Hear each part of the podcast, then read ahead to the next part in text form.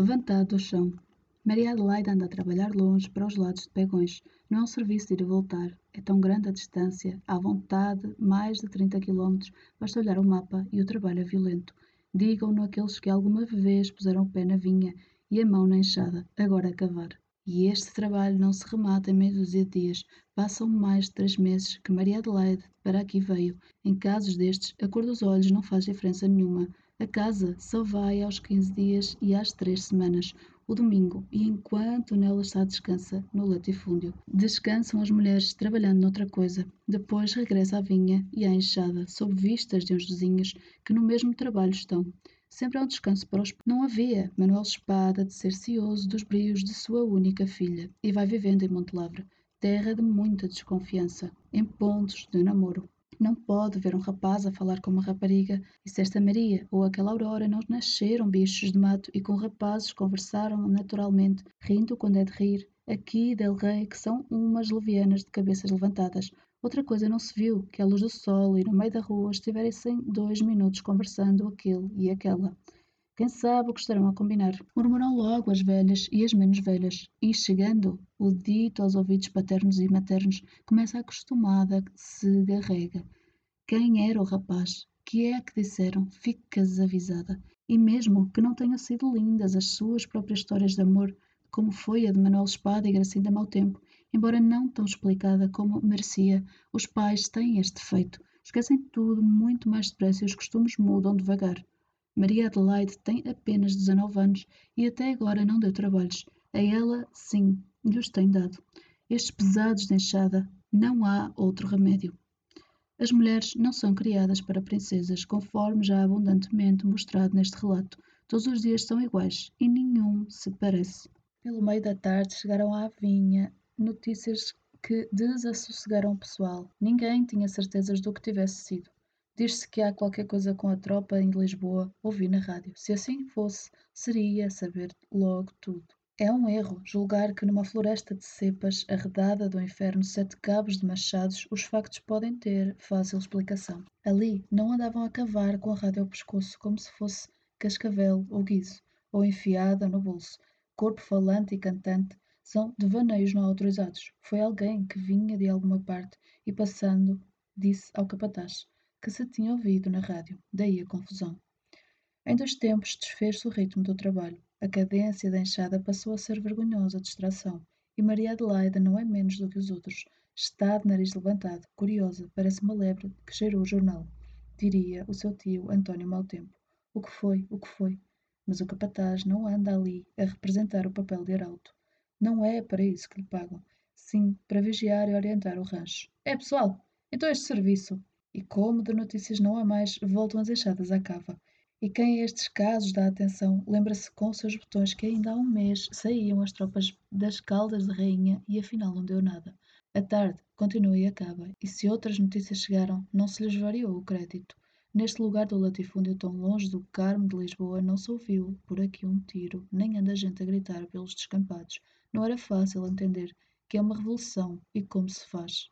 E se nos puséssemos com explicações, palavra, o mais certo seria alguém dizer, perguntar, com todo o ar de quem não acredita: Ah, isso é que é uma revolução.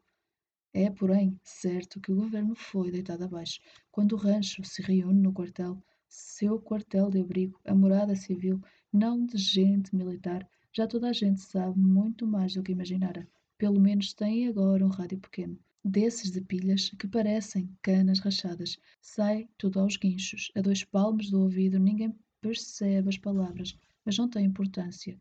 De umas se tiram outras, e então a febre tornou-se geral. Andam por ali nervosos, falando muito. E agora, o que fazemos? São as grandes hesitações e anseios de quem nos bastidores se prepara para entrar em cena. Isso é verdade que os há ali contentes, outros que tristes não estão.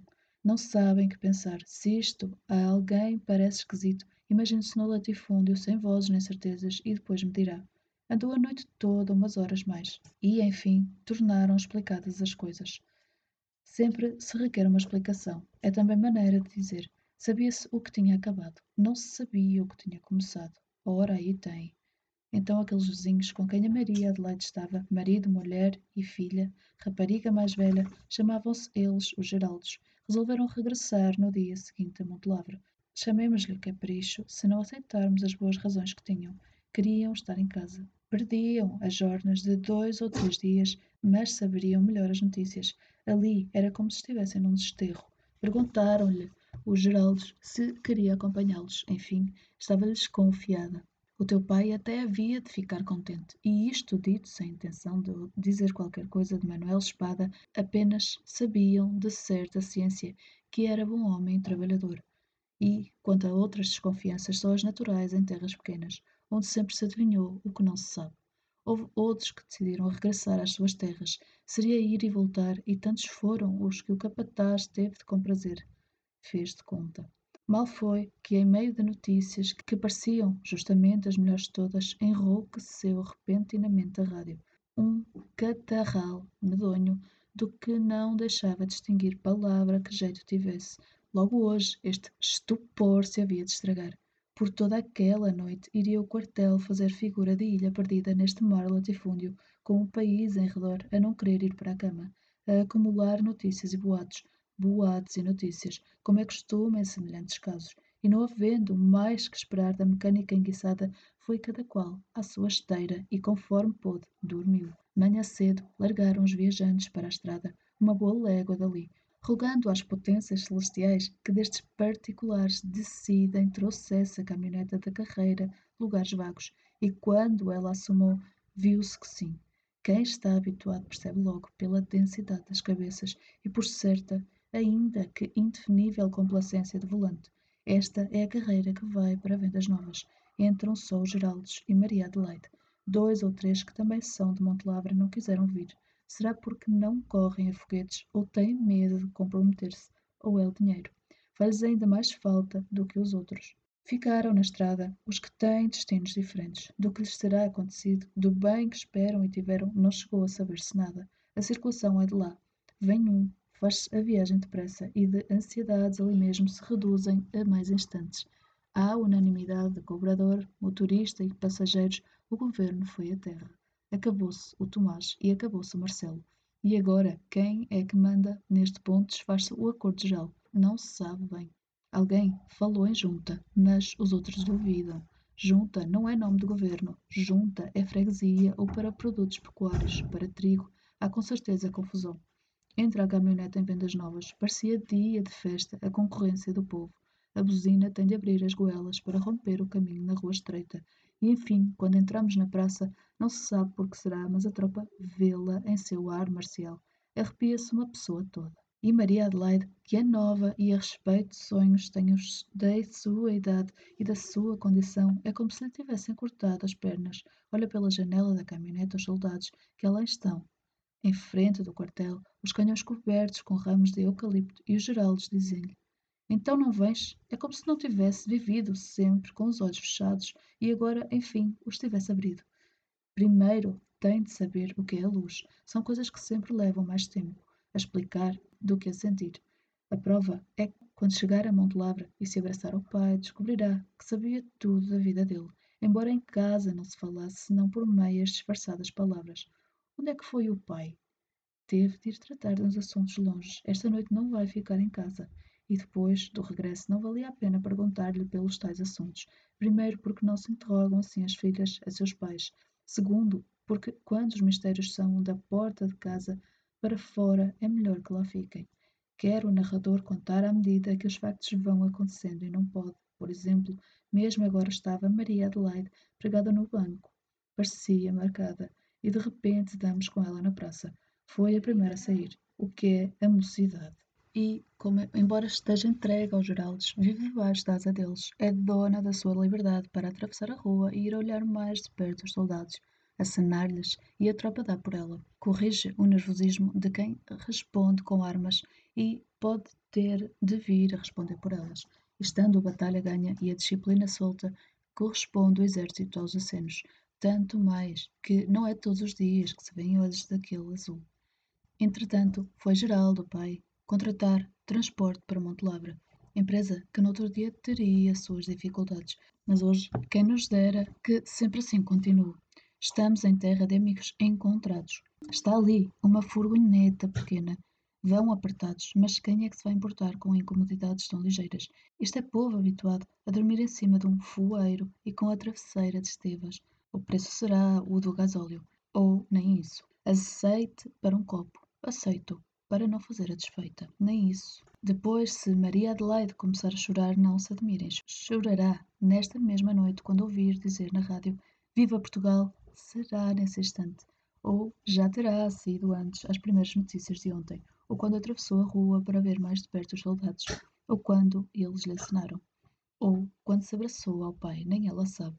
Percebe que a vida mudou e será ela a dizer: Gostava tanto que o avô não pode acrescentar outra palavra. É o desespero do que não tem remédio. Não cuidemos, porém, que todo o latifúndio está cantando louvores à Revolução. Lembremos o que disse o narrador sobre este Mediterrâneo, com as suas barracudas e outros perigos, também suas habituais unções de peixe frade. Toda a dinastia de Lamberto Orques está reunida em cortes, ou sentada ao redor das suas tábuas redondas, carregado de sobrancelhos, torvos os aspeitos, os menos arrenegados lançam frases dubitativas e cautelosas, se, não obstante, todavia, contudo, talvez, esta é a grande unanimidade do latifúndio. Qual é a sua opinião, Sr. Padre Agamedes? Eis uma pergunta que, no geral, nunca ficou sem resposta e sempre ao convir, mas a prudência da Igreja é infinda. O padre Agamedes, mesmo sendo humilde, servidor de Deus, para o latifúndio enviado a evangelizar as almas de prudência, a Igreja sabe-o bastante. Nosso reino não é deste mundo. Dai a César o que é de César e a Deus o que é de Deus. Saiu o semeador ao campo. Não façam caso. Quando a questão é duvidosa, o padre Gamedes transvaria um pouco, fala por parábolas, é só para ganhar tempo enquanto não vêm as ordens do seu bispo. Mas pode-se contar com ele. Com quem já não se pode, infelizmente, contar é com Leandro Leandres, morto no ano passado, em sua cama falecido e antes sacramentado. Como merecia, e dos seus muitos sucessores, parceiros e irmãos ou superiores, consta que por todo o país foram presos. Os que não fugiram e que em Lisboa chegou a haver tiros antes de se entregarem, morreu gente, sempre quero ver o que lhes vão fazer agora. Da guarda também pouco consta, senão que está discreta, de bons modos e à espera de ordens. Foi o cabo da cabo à casa de Norberto, dizer isto mesmo, envergonhado, a torcer-se como se estivesse nu.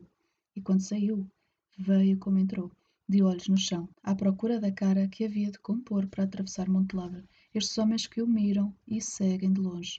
Não que ele tenha medo. Um cabo da guarda nunca tem medo. O ar do latifúndio é que de repente se tornou irrespirável. Parece que vai haver trovoada. E então começa-se a falar no 1 de maio. É uma conversa que todos os anos se repete, mas agora é um alvoroço público. Lembrar-se gente de que ainda no ano passado andava a esconder-se por aí. Para combinar, organizar, era preciso voltar constantemente ao princípio. Ligar os de confiança, animar os indecisos, tranquilizar os temerosos. E mesmo agora, ainda há quem não acredite que a festa do 1 de maio possa ser às claras, como dizem os jornais. Quando a esmola é grande, o pobre desconfia. Não há esmola nenhuma, declara um Sigismundo Canastra Manuel Espada. Desdobra-se um jornal de Lisboa. Está aqui escrito que o 1 de maio será festejado livremente. É um dia feriado em todo o país. E então aguarda, insistem os de boa memória. Aguarda, desta vez fica-nos a ver passar. Quem havia de dizer que uma coisa assim nos viria a acontecer um dia? Aguarda quieta e calada enquanto tu gritas viva o primeiro de maio. E como por cima daquilo que nos permitem temos sempre de pôr o que imaginamos. Ou então não somos homens merecedores de pão cozido. Principiou a dizer-se que toda a gente devia estender as colchas à janela e pôr flores, como se dia de sair o senhor dos passos à praça, com um pouco mais se varriam as ruas e embarracavam as casas tão fáceis são de subir as escadas do contentamento. Porém, assim são os dramas humanos. Exagero, pois chamar-lhes dramas, mas sem dúvida são perplexidades. Agora que eu vou fazer, em minha casa não há colchas, nem tenho jardins de cravos e rosas. Tem Maria Adelaide parte nesta ansiedade. Mas sendo nova e esperançosa, diz à mãe que não poderão ficar um pouco. Que, não havendo colcha, fará uma toalha, às vezes dela branquíssimo pano suspenso do postigo da porta, bandeira de paz no latifúndio. O homem civil que ali passasse haveria de descobrir-se com respeito e, sendo guarda militar em sentido de continência, prestar homenagem diante da porta de Manuel Espada, trabalhador e bom homem, nem não sejam as flores vosso cuidado, senhora mãe. que, à fonte do amieiro, irei colher das silvestres que neste tempo de maio cobrem os vales e as colinas, estando as laranjeiras floridas, ramos dela trarei, e assim, e assim o nosso postigo será janela enfeitada com varanda de alcácer, menos do que os outros não seremos, porque somos tanto. Então desceu Maria Adelaide à fonte, nem sabe porque escolheu este lugar, que como ela própria disse, Estão cobertos os vales e as colinas, vai pelo fundo do caminho entre valados, e até mesmo aqui lhe bastaria estender a mão. Porém, não faz, são determinações antigas que estão no sangue, flores só escolhidas neste fresco lugar, fetos abundantes, e mais à frente, no liso chão onde o sol bate, malmequeres do campo de seu nome mudados desde que António Mau Tempo os levou a esta sua sobrinha Maria Adelaide no dia do nascimento. Já tenho um braçado de verdura. Já tenho um braçado de verdura. Uma constelação de sóis de amarelo com coração. Uma constelação de sóis de amarelo coração agora tornará a subir caminho. Irá cortar por cima dos muros ramos floridos de laranjeira, mas de repente deu-lhe um estranho quebranto. Não sei o que sinto, não é que esteja doente. Nunca me senti tão bem, tão feliz. Será do cheiro dos fetos apertados contra o meu peito apertados, doce violência que lhes faço a eles e a mim. Maria Adelaide sentou-se no murete da fonte, como se estivesse à espera de alguém. Tinha o regaço cheio de flores, mas ninguém apareceu. São bonitas estas histórias de fontes encantadas, com mouras dançando ao luar e cristãs assaltadas, gemendo sobre os fetos. Quem as não estimar perdeu a chave do seu próprio coração. É o menos que se pode dizer. Porém, tão pouco tempo passado, depois de abril e maio, voltaram ao latifúndio rigores conhecidos, não os da guarda e pit, que uma se acabou e a outra vive dentro do posto, olhando a rua pela janela fechada ou, tendo de sair por máxima obrigação, vai renteando as casas. Nem te vi, nem te conheço. Rigores são os outros costumados, dá vontade de tornar atrás neste relato e repetir palavras ditas. Estava o trigo na terra, não o deixam ceifar. Searas abandonadas e quando os homens vão pedir trabalho, não há trabalho. Que é isto? Que libertação foi esta? Então já se fala que vai acabar a guerra em África. Não acaba esta do latifúndio. Tanto se apregoou mudanças e, de esperanças, saíram as tropas dos quartéis. Coroaram-se em canhões de ramos de eucalipto e os cravos encarnados. Diga vermelhos, minha senhora, diga vermelhos, que agora já se pode. Andaram aí a rádio e a televisão a pregar democracias e outras igualdades e eu quero trabalhar e não tenho onde. Quem me explica que revolução é esta? A guarda já se espreguiça ao sol. São como os gatos quando se estão a afiar as unhas. Afinal, a lei do latifúndio são os mesmos que continuam a fazê-la. Para que continuem a cumpri-la os mesmos, eu, Manuel Espada e António Maltempo, eu, Segismundo Canasto, eu, José Medronho de cicatriz na cara, eu, Gracinda Espada e minha filha Adelaide, que chorava quando ouvia dizer Viva Portugal, eu, homem e mulher deste latifúndio, herdeiro de não mais que apetrechos de trabalho se não se gastaram ou partiram antes, como partido e gasto vou, eu estando, voltou a desolação aos campos do Alentejo, voltará a correr sangue. Enfim, se está vendo quem mais força tem, diz Norberto, Clariberto. Diz Norberto a Clariberto, se não lhe dermos trabalho. É só deixar o tempo passar devagarinho e tornará o dia em que virão comer-nos à mão. São palavras de desespero e rancor de quem por grande susto passara e durante algum tempo se mantivera fechado e manso em sua concha doméstica, buzeando com mulheres e parentes sobre as pavorosas notícias de revolução que de Lisboa vinham. Todo o gentio nas ruas, manifestações por tudo e por nada, bandeiras e logo no primeiro dia a polícia intimada a entregar as armas, coitados, tão grave ofensa aos brios de uma corporação que tantos serviços prestara e poderia vir a prestar, mas isto é como a onda do mar. Não a enfrentes com rigidez do corpo. Pareceria coragem e é tonteira. Baixa-te o que mais puderes e ela passa sem quase dar por ti. Deslizou, não achou por onde pegar e agora sim ultrapassaste a faixa de arrebentação. A espuma e a corrente são termos de pescador, mas quantas vezes será preciso dizer que o latifúndio é um mar interior, com as suas barracudas, piranhas, gigantescos polvos e, se tens trabalhadores despédios, fica só com um homem que anda com os porcos e as ovelhas e o guarda da herdade para que não se perca o respeito. Já se sabe o destino das searas, está tudo ali no chão E não tardando agora o tempo das sementeiras que fará Gilberto, vamos à casa dele perguntar. Vivemos em país livre e todos temos de dar contas. Diga ao seu patrão que estão aqui umas pessoas e vêm saber o que é que ele faz. Já caíram as primeiras águas, é tempo de semear.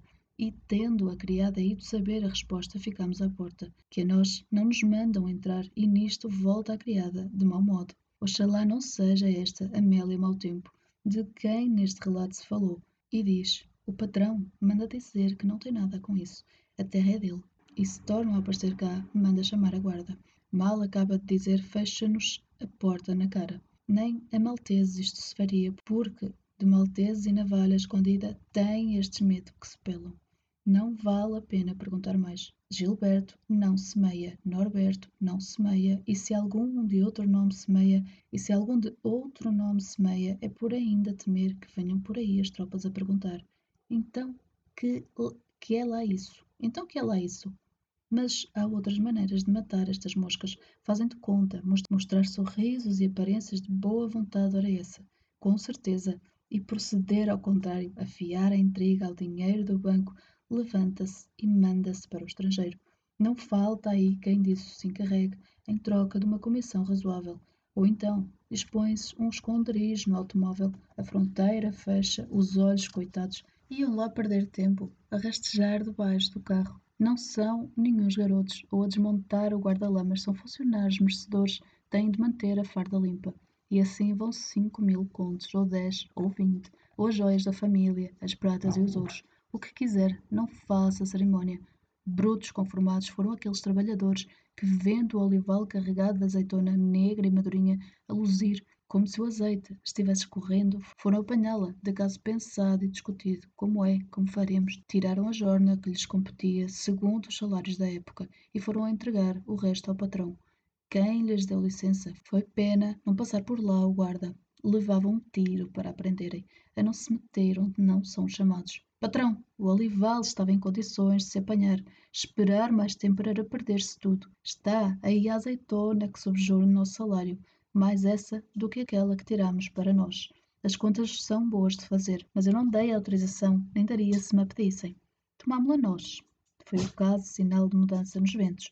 Porém, como se havia de salvar o fruto da terra, se Adalberto mandou passar com as máquinas por cima da seara, se Angilberto laçou as searas ao gado, se Ansberto puxou fogo ao trigo, tanto pão perdido, tanta fome agravada do alto da torre de menagem, apoiando nos merlões suas mãos de guerreiro e conquistador, calejadas pelo punho de espada, Norberto contemplou a sua obra e achou que estava bem. E, como se perdera na contagem os dias, não descansou. Podem, demónios de Lisboa, devastar a herança que nossos avós nos deixaram. Aqui no latifúndio temos outro respeito pela sagrada pátria e sagrada fé. Manda entrar o sargento armamento. As coisas estão a caminhar melhor. Manda entrar o Padre Agamedes. Padre Agamedes está com muito bom parecer. Parece que rejuvenesceu. Será, portanto, ter rezado pela saúde da Vossa Excelência e conservação da nossa terra.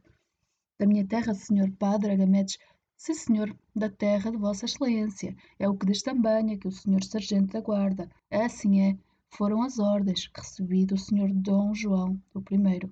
E intactas as tenho transmitido a todas as gerações de sargentos e enquanto isto se está dizendo no prédio, veio o inverno e mordeu os trabalhadores, nem por estarem habituados e sentiram menos. Que havemos de fazer é, é a mesma miséria de antigamente. Os patrões são os donos da terra e de quem trabalha nela. Somos ainda menos do que os cães do prédio. E dos prédios, esses comem todos os dias. Levam-lhes o tacho cheio. Ninguém seria capaz de deixar o animal passar fome. Quem não souber tratar de animais vale mais que não os tenha. Cão não sou eu e não como há dois dias. E este rancho de homens que veio aqui falar é uma canzoada. Andamos a ladrar há tanto tempo. Um dia destes calamos-nos e mordemos, como fazem as formigas de cabeça vermelha. Aprendamos com elas. São estas que levantam a cabeça como cães. Repara nas tenazes. Não tivesse eu pele tão dura, calejada do punho da foice, já estaria a sangrar. É um dizer de boca para fora, se alivia, não remedeia. Agora tanto me faz estar desempregado como não. Por exemplo, estes andam a trabalhar e de que lhes serve? Chega-se o feitor, com um ar manhoso que não se importa de mostrar a manha que tem e diz: Esta semana não há dinheiro. Paciência, paciência, vamos a ver para a outra. Mas no bolso dele fazem duetos Dona Maria, a primeira, e Dom João, o segundo.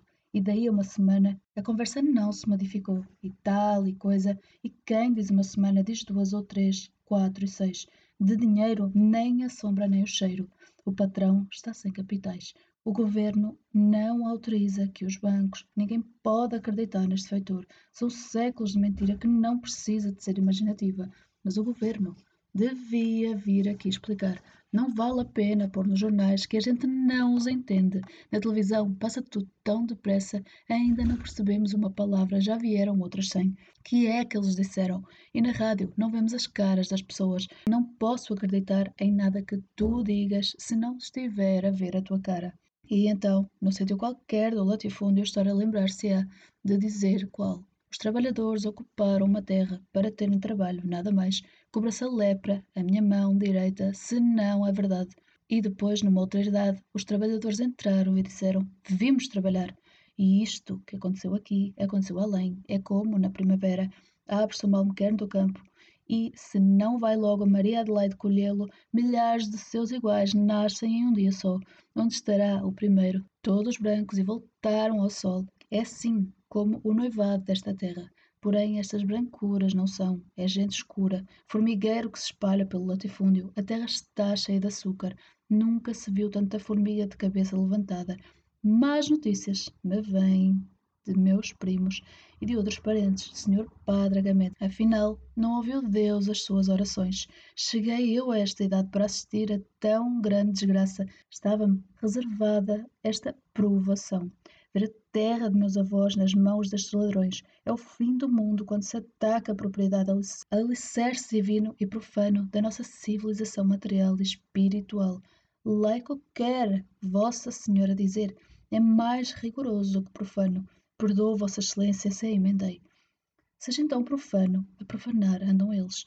Vai ver como ainda acontece o mesmo que em Santiago do Escoral. Crime que um dia terão de pagar. Ainda no outro dia falámos disso, que vai ser de nós. Temos de ter paciência, Senhora Dona Clemência, uma infinita paciência. Quem somos para penetrar os desígnios do Senhor e os seus desviados caminhos? Só Ele sabe escrever direito por linhas tortas. Quem sabe se nos estará rebaixando para mais nos levantar amanhã, se depois desta punição não virá o prémio terrestre e celeste, cada um em seu tempo e lugar. Amém. Por diferentes palavras, mas igual sentido se explica Lamberto com o cabo a cabo, sombra da marcial figura conhecida. Parece impossível. Aguarda assistir a estes acontecimentos apocalípticos, a deixar invadir as propriedades que é seu dever defender para mim. E não mexe um dedo, não dá um tiro, um pontapé, um soco, uma corunhada, não assula um cão aos fundilhos destes vadios. Para que é que lhe servem os cães tão caros, importados? É para isto que pagamos as nossas contribuições, que eu por mim deixei de pagar há de ir tudo à ruína. Vou-me já daqui para o estrangeiro, para o Brasil, para a Espanha, para a Suíça, que tem neutralidade agradável, para longe deste país que me envergonha. Tem toda a razão, Sr. Lamberto. Mas aguarda-te que eu sou cabo, está com as mãos atadas, sem ordens que poderemos nós fazer. Fomos habituados às ordens e agora não vêm daquelas a que estávamos habituados. E, com Vossa Excelência, posso falar, que é de desconfiança. O general comandante está feito com inimigos. Bem sei que quebra a disciplina falando assim. Talvez um dia até me promovam a sargento por distinção, e então pagá-las-ão todas as juntas e com juros. Juros, a Vossa Excelência. São ameaças da boca para fora, não remedeiam, mas aliviam. Entretanto, não esqueçamos a ginástica matinal, manejo da arma. Como é que achou o meu coração, Sr. Doutor? Defeituoso. Ainda bem.